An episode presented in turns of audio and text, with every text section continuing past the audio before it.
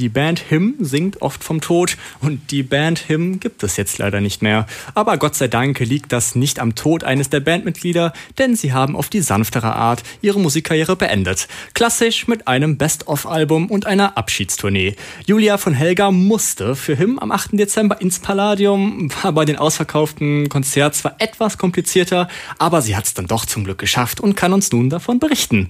Irgendwie klingt ja, wenn man so hört, Abschiedstournee, der Schluss nah, dass kommerziell nochmal alles rausgeholt werden soll, was möglich ist. Äh, Julia, liege ich da richtig? Du hast da schon so ein bisschen recht. Also ich war und bin da auch skeptisch. Zum Beispiel hat man beim Merch auf dem Konzert den Kommerz schon gut gesehen. Also 40 Euro für ein Shirt, ne? Das fand ich schon ziemlich hart. Aber ich bin trotzdem echt sehr glücklich, dass es diese Abschiedstournee gab, auf jeden Fall. Okay, 40 Euro ist echt ganz schön happig für ein T-Shirt. Äh, das kann ja dann doch schon auf die Stimmung schlagen. Äh, wie hast du dich denn dabei so gefühlt beim Konzert? Ich habe mich natürlich trotzdem einfach großartig gefühlt. Ich war aber auch ein bisschen wehmütig.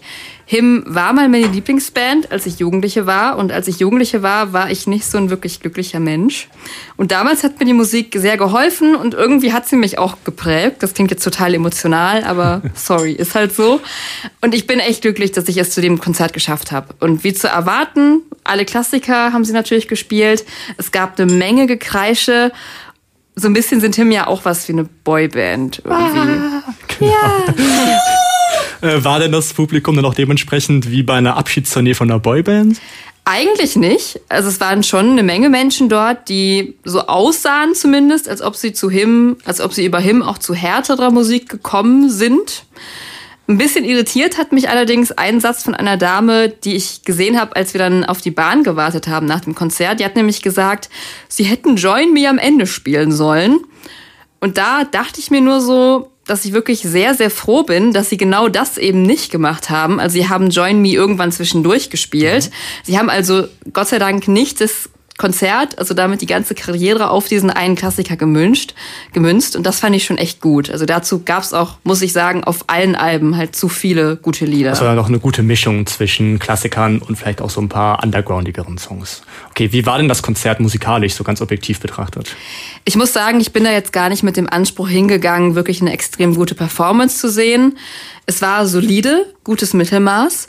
Und ich glaube, dem Publikum war sowieso das Feeling das Wichtigste. Und das kam auf jeden Fall auf. Zum Beispiel bei The Sacrament, bei Poison Girl, das war der Song, den wir eben gehört haben, und bei Funeral of Hearts, das war episch. Und ganz kitzig, ganz kitschig gesagt, es war auch echt balsam für die Seele alles.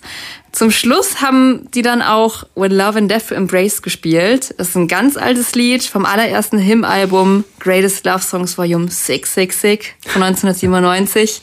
Und das war schon echt schön. Das war schon echt schön.